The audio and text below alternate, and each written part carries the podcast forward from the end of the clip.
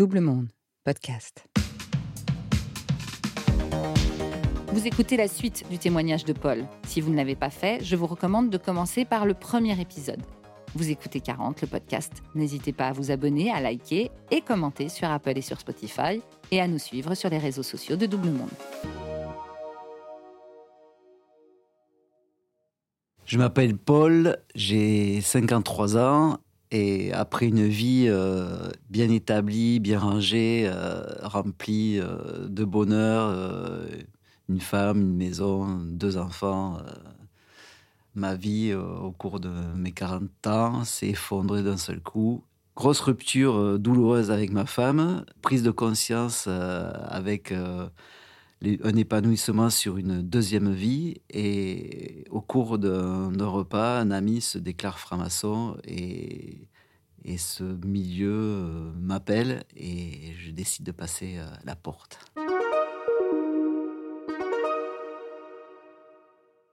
Donc euh, cet ami m'invite justement pour me réconforter, comprendre pourquoi mon couple a explosé, avoir un peu les tenants aboutissants beaucoup dans la bienveillance et l'écoute. Et au cours de ce repas, il se révèle qu'il me dit Je suis franc-maçon et que tu as tous les codes pour rentrer en franc-maçonnerie. Suite à la rupture et euh, dans le souhait de, découvrir d'autres choses au cours de ma seconde vie, de, lui répondre favorablement par rapport à, l'invitation qu'il me faisait. Puisque on, choisit d'être franc-maçon, mais c'est la franc-maçonnerie qui, nous choisit également.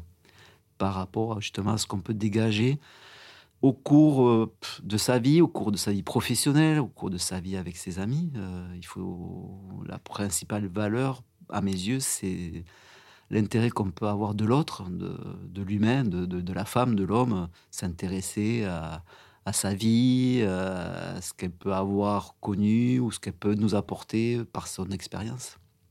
Et là, je lui dis oui tout de suite. Oui tout de suite parce que euh, c'était pour moi une évidence. Il me décrit sommairement, parce qu'il y, a quand même des choses qu'on doit découvrir par nous-mêmes en rentrant en franc-maçonnerie, mais il me décrit euh, sommairement euh, la loge dans laquelle il est, euh, l'obéissance, et, je lui dis oui directement.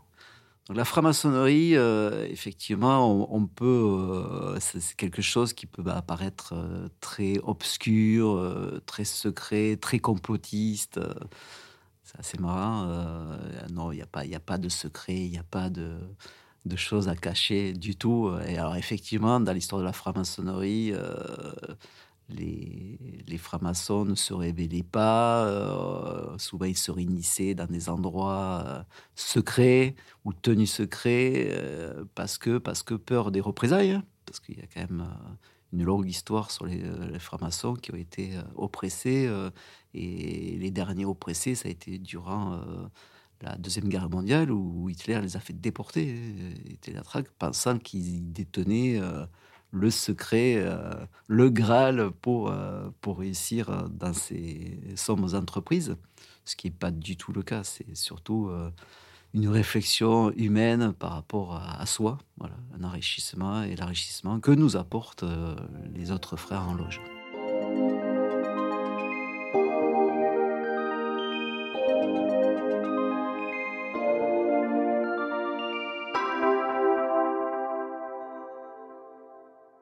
À ma, réponse positive, euh, il y, a, une enquête qui est faite. Il y a, d'autres euh, frères euh, qui viennent à, ma rencontre de façon à vraiment voir potentiellement mon engagement si, si, je, suis, si je réponds à ces valeurs-là d'humaniste.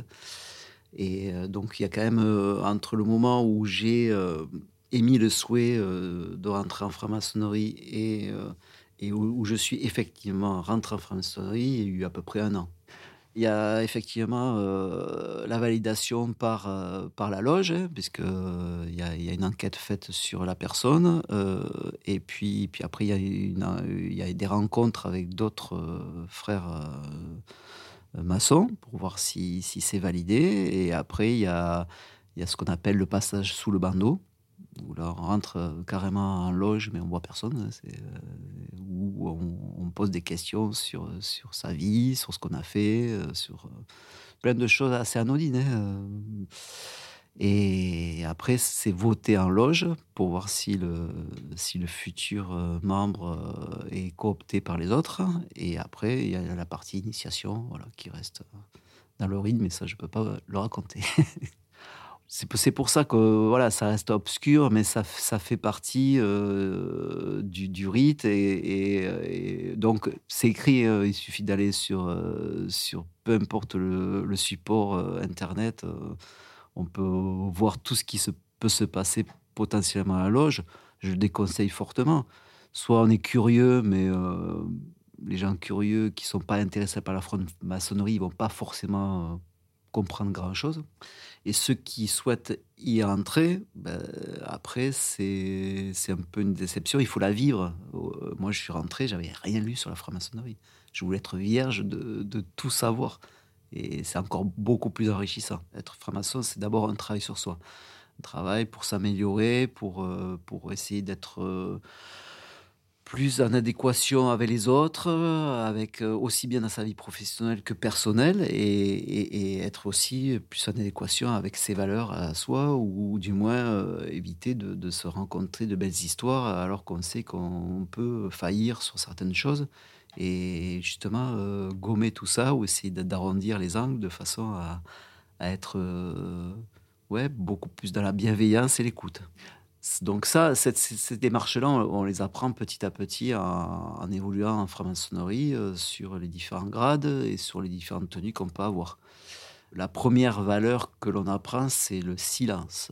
Pourquoi le silence? Le silence, ça fait peur aux gens, le silence. C'est vrai qu'on vit dans une, société où, où, tout bouge, où tout est immédiat, où on a besoin de bruit, de communiquer, mais pas forcément à bon escient. Et le silence amène à la réflexion. Et la réflexion, c'est aussi se retrouver face à soi-même et justement commencer un travail sur soi. Le silence, il y a, d'âge qui dit le silence est d'or et la parole d'argent. Moi qui étais une personne euh, qui a été plein de principes, plein, de, ressentis à, mauvais escient, qui aimait bien couper la parole dans ce discours pour me faire entendre. Euh, depuis que je suis rentré, euh, ma façon de, de communiquer est complètement différente. J'ai appris le silence, donc je laisse parler la personne et avant de répondre, j'écoute. J'écoute ce qu'elle me dit. Elle peut avoir une opinion à l'identique de la mienne, et là va se créer un, débat, ou différente. Et souvent, soit j'adhère, soit j'adhère pas, mais si. Et souvent, c'est aussi une ouverture parce que la façon dont elle exprime, je n'avais pas vu les choses de la même façon qu'elle. Et elle me fait, euh, dans ce discours-là, euh, potentiellement euh, revoir ma copie. Va au fond de toi-même. Ça, c'est la première étape des francs-maçons. Dans le silence, apprends à aller au fond de toi-même, aller chercher toute ta merde la dégueulasse. Et là, tu te retrouves face au miroir. Donc ça, tu te le prends à la gueule. Moi, je suis apprenti, je ma gueule. Par contre, les autres, ils peuvent ouvrir. Par contre, il y a un code, ils frappent la main. Et hop, tu as le vénérable maître qui est au milieu de la loge qui dit la parole à un tel. Il n'y a pas de débat, ça part pas dans tous les sens. Non, c'est assez structuré. Il faut demander la parole et chacun va dire son impression par rapport à, l'écrit ou la lecture qui a été faite. Et ainsi de suite ce qui permet de ne pas se couper la parole, d'être à l'écoute de l'autre, et à l'écoute de l'autre, ça te permet de modifier aussi ton ressenti par rapport à ton jugement, ton, ton appréciation, qui n'est pas forcément la bonne, puisque tu arrives à te dire, ah ouais, ça c'est pas mal ça, ce qu'il dit. Et j'avais pas vu ça comme ça.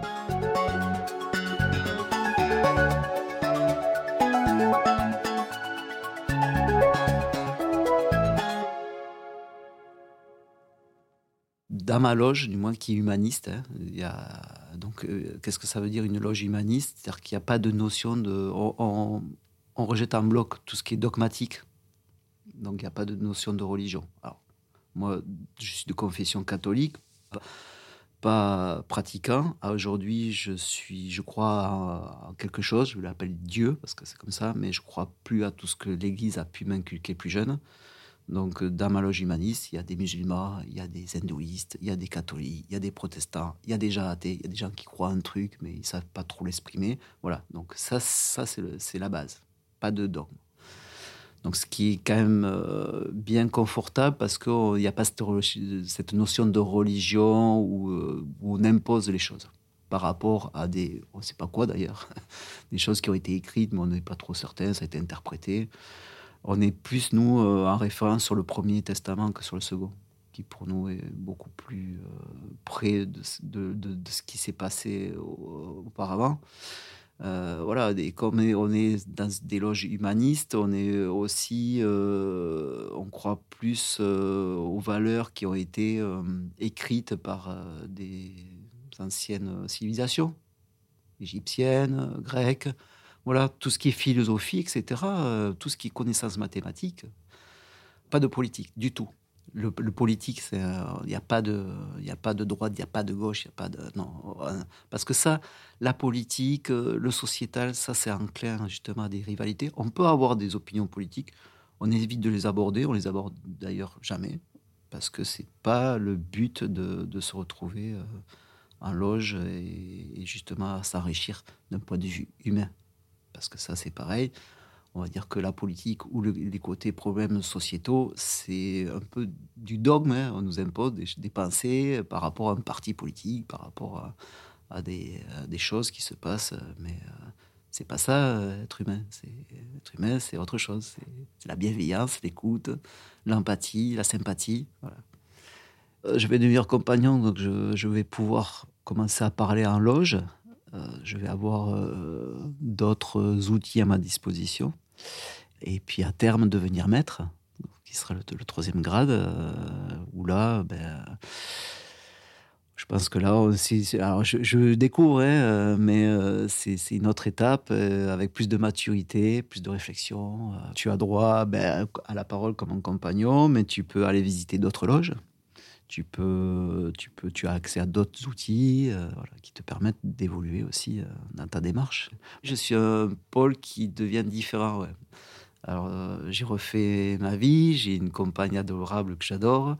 Et, elle me le dit souvent, elle me dit, ah, t'écoutes, euh, t'es attentif, euh, on peut discuter de toi, on peut discuter de beaucoup de choses avec toi. Il y a toujours un débat qui se crée, t'es jamais dans, l'agression, tu me laisses parler. Voilà, ça c'est le nouveau Paul. Et ça, je le ressens. Ça, me, ça me, remplit de joie et, et, surtout, ça me fait évoluer. Le deuxième point qui m'a, où je vois que j'ai évolué aussi, c'est la relation que j'ai avec mes enfants, puisque j'ai été quand même un papa assez euh, dans l'éducation, un peu rigide, euh, un peu à leur écoute, mais quand même à vouloir imposer euh, des choses ou mes idées. Aujourd'hui, c'est plus le cas du tout. Alors, ils sont jeunes adultes, mais, mais les rencontres que je peux avoir avec eux, c'est apaisé, c'est dans le discours. Euh, même si des fois je suis pas d'accord avec eux, mais il n'y a pas un mot plus haut que l'autre. Et il y a des fois, ils m'apprennent des choses, oui, effectivement. Ils me, font changer d'avis parce que euh, j'ai cette démarche-là. Et ça, c'est magique. C'est magique, je le souhaite à tout le monde. Professionnellement, c'est pareil. C'est-à-dire que moi, je suis dans un milieu où il y a de la négociation commerciale et on s'aperçoit que par ce comportement-là, ou du moins c'est ce changement euh, a fait chez moi que je suis beaucoup plus à l'écoute et donc euh, la personne en face de moi le ressent et ça peut créer de, belles rencontres ou du moins m'aider euh, d'un point de vue professionnel parce que je ne suis pas dans l'agression du tout, jamais. Mais ça, je, je, le deviens de plus en plus et c'est vraiment du bonheur. Avec mon ex-femme, voilà, on est devenus potes, on est meilleurs amis du monde, on se voit régulièrement, on échange tout est apaisé. Elle me le dit, t'as changé, oui. Alors je ne dis pas pourquoi, comment, mais effectivement, elle me dit, t'as changé. Ouais, je pense que c'est une belle victoire. Il faut savoir, euh, ben, pour les gens qui vont écouter ce podcast, que il y a toujours une deuxième vie. Cette deuxième vie, elle est, elle est, elle est bonne à prendre. Et si on y met, euh, parce que c'est aussi une, il faut le vouloir. Hein, ça passe par le pardon. Le pardon, c'est important. Le pardon, c'est pardonner à l'autre, mais c'est avant se pardonner. Se pardonner, ça c'est c'est quand même fort comme phrase parce que ça veut dire je pardonne, je me pardonne toutes les, les erreurs que j'ai pu faire, euh, je me pardonne euh, ce que j'ai pu dire, ce qui a pu blesser, je me pardonne. Et du moins qu'on se pardonne, qu'on commence à s'aimer et qu'on est dans une démarche où on souhaite qu'à l'avenir on soit comme ça, ben, on peut pardonner à tout le monde, hein, et notamment à son ex-femme qui, euh, qui a effectivement pris un autre chemin à un moment et avait explosé le couple. Ça a permis de, de, créer de l'amitié. Et puis maintenant, je, je, côtoie ma femme et son nouveau compagnon. Et on peut avoir ouais, des rencontres apéro avec ma compagne, mon ex et son compagnon, en étant vraiment ouais, un partage de bons moments. Les enfants le ressentent. Et ça, c'est aussi, ils sont apaisés. Ils voient papa, maman heureux euh, sur la deuxième vie. Et, ça les a relancés encore plus. On évolue, mais il faut que l'autre évolue aussi. Même si j'avais changé le côté euh, que n'avait pas eu ou connu euh, jeune femme, tôt ou tard, la crise de la quarantaine serait arrivée par là. Donc, non, je regrette pas. Franchement, je ne regrette pas. Je vis euh, bien, je vais continuer mon chemin euh, sur le chemin de ma loge. Euh, je suis très épanoui d'ailleurs dans cette loge-là. Et puis j'ai eu, j'ai eu la chance de, de, rencontrer quelqu'un qui, qui, me remplit également. Donc, carton plein. Vous venez d'écouter 40. Ce podcast est produit par Double Monde. Merci à Adrien Stiefel pour le montage et à Sébastien Ossona pour la musique. Réalisation et narration, Marjorie Murphy. Ah ben c'est moi en fait. Heureuse de partager cette aventure avec vous. N'hésitez pas à nous laisser des étoiles et des commentaires sur Apple et sur Spotify et surtout à nous raconter vos 40 à vous. Faites-nous un signe sur l'Instagram, le Facebook ou le Twitter de Double Monde. On est impatient de vous tendre le micro pour nous raconter votre bascule et rendez-vous dans 15 jours pour une nouvelle aventure de milieu de vie.